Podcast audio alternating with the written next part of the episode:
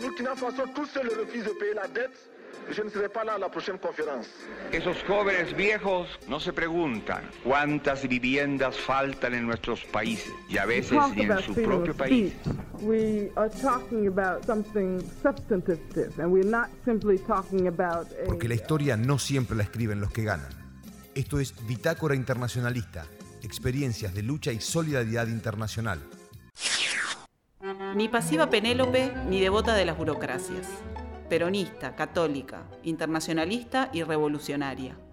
Poco se sabe de su biografía en los años previos a su militancia. El registro de sus huellas es propio de una personalidad escollante, implacable, casi como salida de un tango. En este episodio nos acercamos a la historia de Alicia Guren y el ejercicio de una lealtad que va mucho más allá de los hombres y las circunstancias se dice de mí?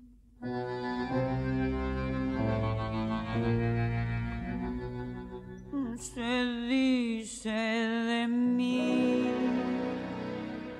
Se dice que...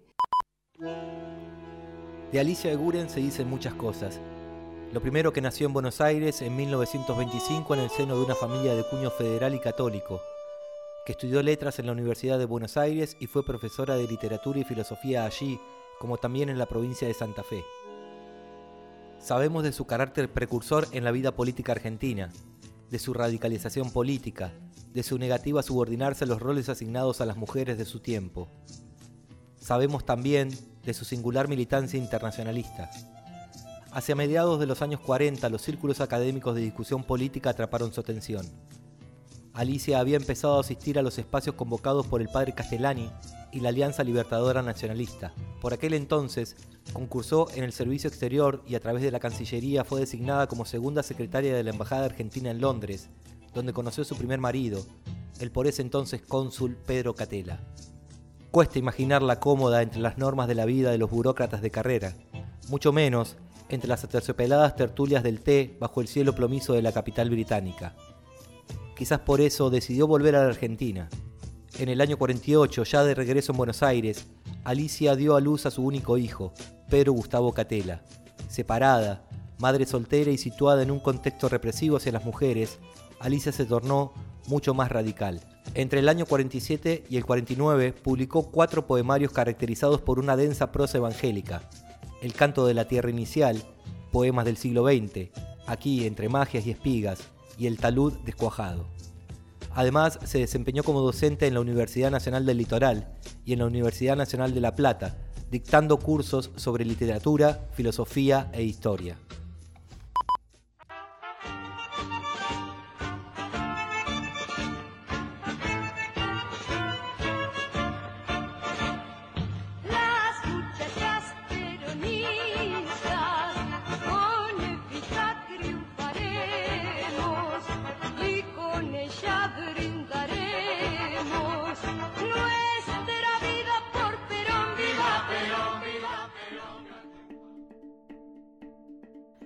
La trayectoria intelectual y política de Alicia Guren se explica a través de los diálogos y contradicciones propias de su momento histórico, como mujer profesional, como nacionalista católica y como literata.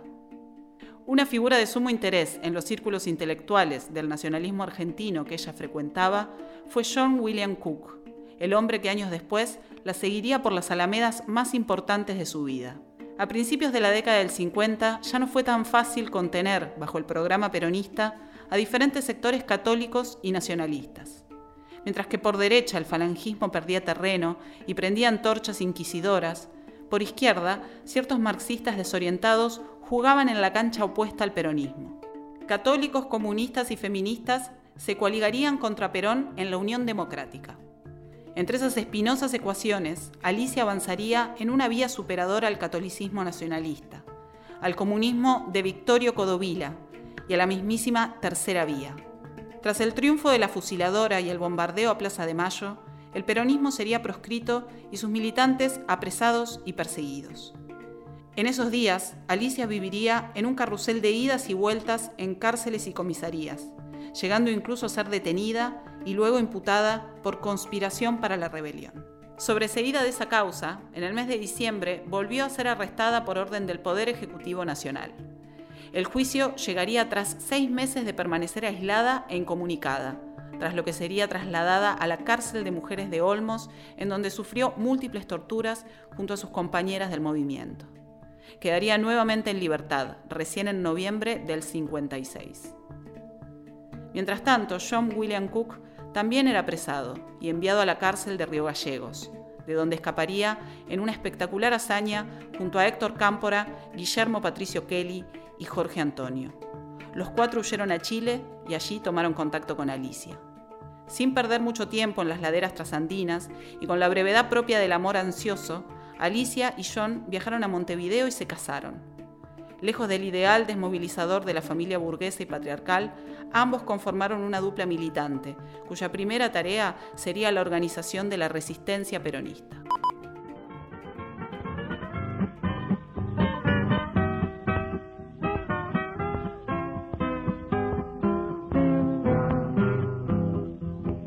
Oligarca, caballero, prototipo de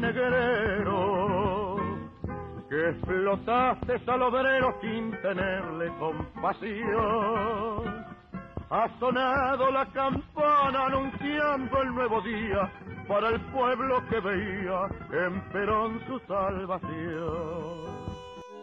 Para ese entonces se habían esfumado ya los versículos, las cenas de Alcurnia y el molesto codo a codo con las fracciones burguesas del nacionalismo.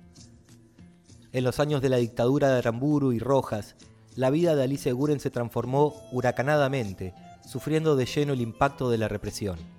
Así es que tras salir de la cárcel inició un plan para reconstruir el Partido Peronista Femenino, no sin ciertas críticas que le valieron todo tipo de rencillas. De hecho, Delia Parodi, expresidenta del PPF, denunció ante Perón las atribuciones de Guren, alegando que en sus planes Alicia buscaba favorecer solamente a las mujeres de la resistencia en menoscabo de las del partido.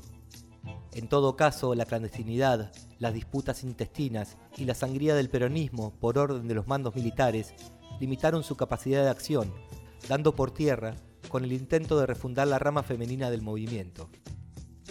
Con el Partido Justicialista proscrito y acorralado, el margen de acción del movimiento era limitado. Aquella situación laberíntica exigía la búsqueda de alternativas poco ortodoxas. En medio de ese callejón sin salida, se firmó el Pacto Perón-Frondizi, como un camino posible para salvaguardar la institucionalidad, a costa de unificar el voto tras un candidato ajeno en las elecciones venideras. El acercamiento culmine entre los radicales y Perón fue organizado por Alicia y John en el año 57 en la ciudad de Caracas, en donde se encontraban exiliados. Finalmente, el peor escenario terminó dominando la partida. Frondizi traicionó el pacto tras ser elegido y continuó con la proscripción peronista. En respuesta, la rama sindical y la rama política del peronismo buscaron desestabilizar la apuesta privatista de Frondizi y asestar un golpe a su mancillada reputación. La toma del frigorífico Lisandro de la Torre, en Mataderos, fue una iniciativa central por parte de la resistencia. La represión brutal a los sectores implicados en la toma fue clave para la remoción de los mandos de la izquierda peronista, desde entonces confinados a los bordes del movimiento con la anuencia de los sectores más conservadores del partido para decirles que es necesario mantener, como dijo el general, bien alerta la guardia en todos los puestos de nuestra lucha. No ha pasado el peligro. Los enemigos del pueblo de Perón y de la patria moderna. Es necesario que cada uno de los trabajadores argentinos vigile y que no duerma, porque los enemigos trabajan en la sombra de la traición y a veces se esconden detrás de una sonrisa o de una mano tendida. Y tenía que venir para darle las gracias a todos ustedes, mis queridos descansados, de todos los rincones de la patria, porque ustedes han sabido el 28 de septiembre jurarse la vida por Perón como yo estaba segura. Ustedes han sabido ser la trinchera de Perón los enemigos del pueblo, Perón y de la patria, sabían desde hace mucho tiempo que Perón y que Eva Perón estaban dispuestos a morir por este pueblo. Ahora saben también que el pueblo está dispuesto a morir por Perón. Hacia el 58, Alicia Guren y John William Cook habían perdido su capacidad de liderazgo al interior de las filas peronistas, las que pronto padecieron de acefalia insurreccional. Un año después de la Revolución cubana, irrumpió con fuerza en la escena mundial y fue un argentino, Ernesto Che Guevara, quien abrió un puente entre ambos procesos. Gracias a ese contacto, la pareja fue a dar a Cuba en el año 1960. Eguren veía en las fuerzas revolucionarias cubanas muchos elementos de semejanza con aquellas de la resistencia peronista, así como manifestaba su preocupación por la avanzada norteamericana en el continente. Así lo diría ella misma. ¿Quién puede entender este fenómeno mejor que nosotros, los peronistas, que fuimos víctimas del imperialismo y de su red de infamias y calumnias durante 12 años? Nosotros, que fuimos nazis, fascistas, comunistas según los periodos, y que luego fuimos parias intocables, la es de la humanidad, perseguidos, innombrables en todos los países de la desdichada Latinoamérica, por obra y gracia del mismo imperialismo, de los mismos satélites, de las mismas crueles oligarquías que hoy le tienden el cordón sanitario de la infamia a Cuba.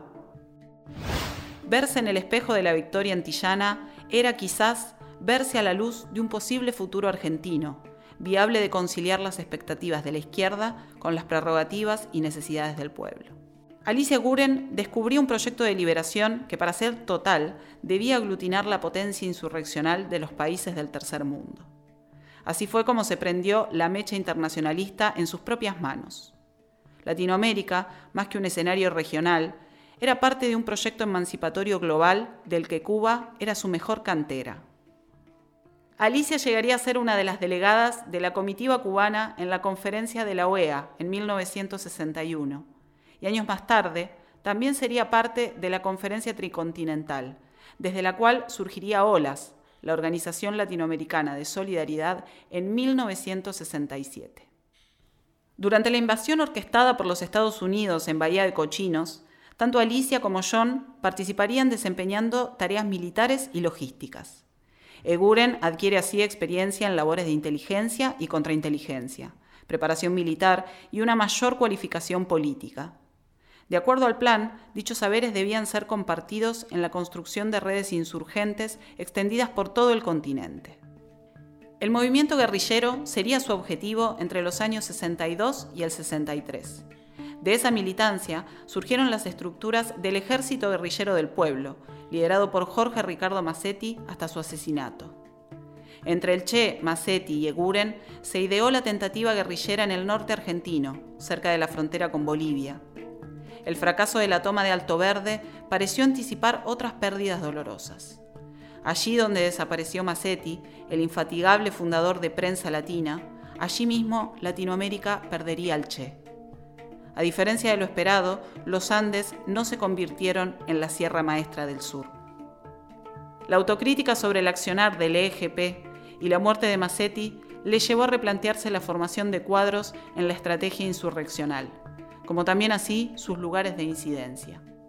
De estos balances y peripecias surgió la acción revolucionaria peronista, tras el retorno clandestino de Guren y Cook a la Argentina en el año 1964.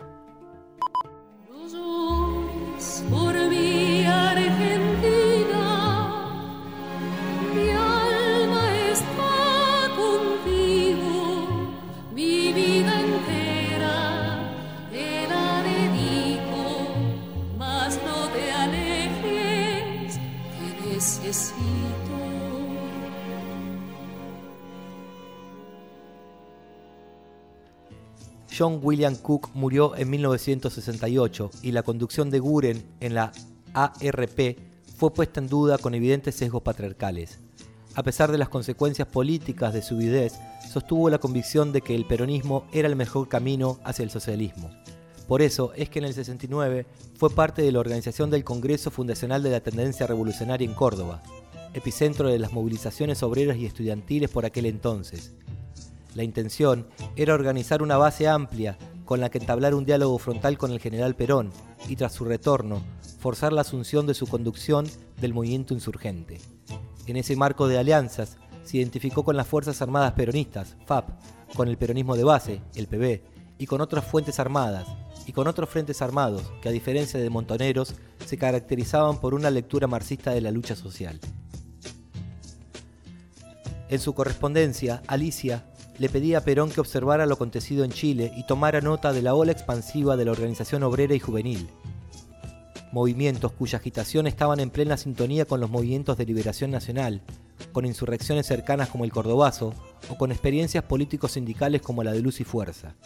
Además, lo instaba a reconocer figuras del sindicalismo revolucionario como Agustín Tosco, mientras denostaba las intrigas burguesas y las maniobras entreguistas de las cúpulas sindicales, por entonces al mando de José Ignacio Rucci, secretario general de la CGT. En acto de dignidad, Eguren publicó su célebre Carta Abierta a Perón.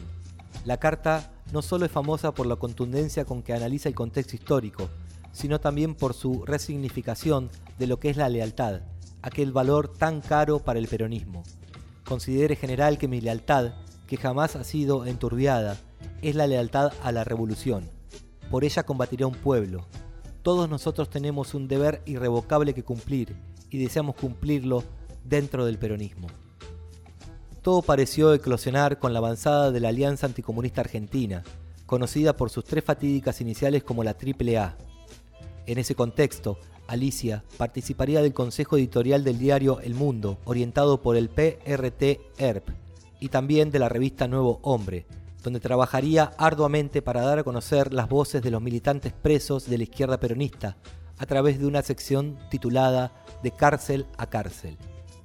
No sabemos si el título de la publicación abrigaba quizás algún tipo de nostalgia de sus amores con Cook, cuando él estaba preso en Río Gallegos y ella en la cárcel de Olmos aquellas páginas escritas por Alicia fueron un intento por establecer contactos entre los pabellones de los penales a los que eran enviados los rebeldes, los necios, los hartos, los mismos que recordarían luego los últimos días de Alicia en los sótanos de la Escuela de Mecánica de la Armada, antes de ser lanzada al Río de la Plata por los vuelos de la muerte.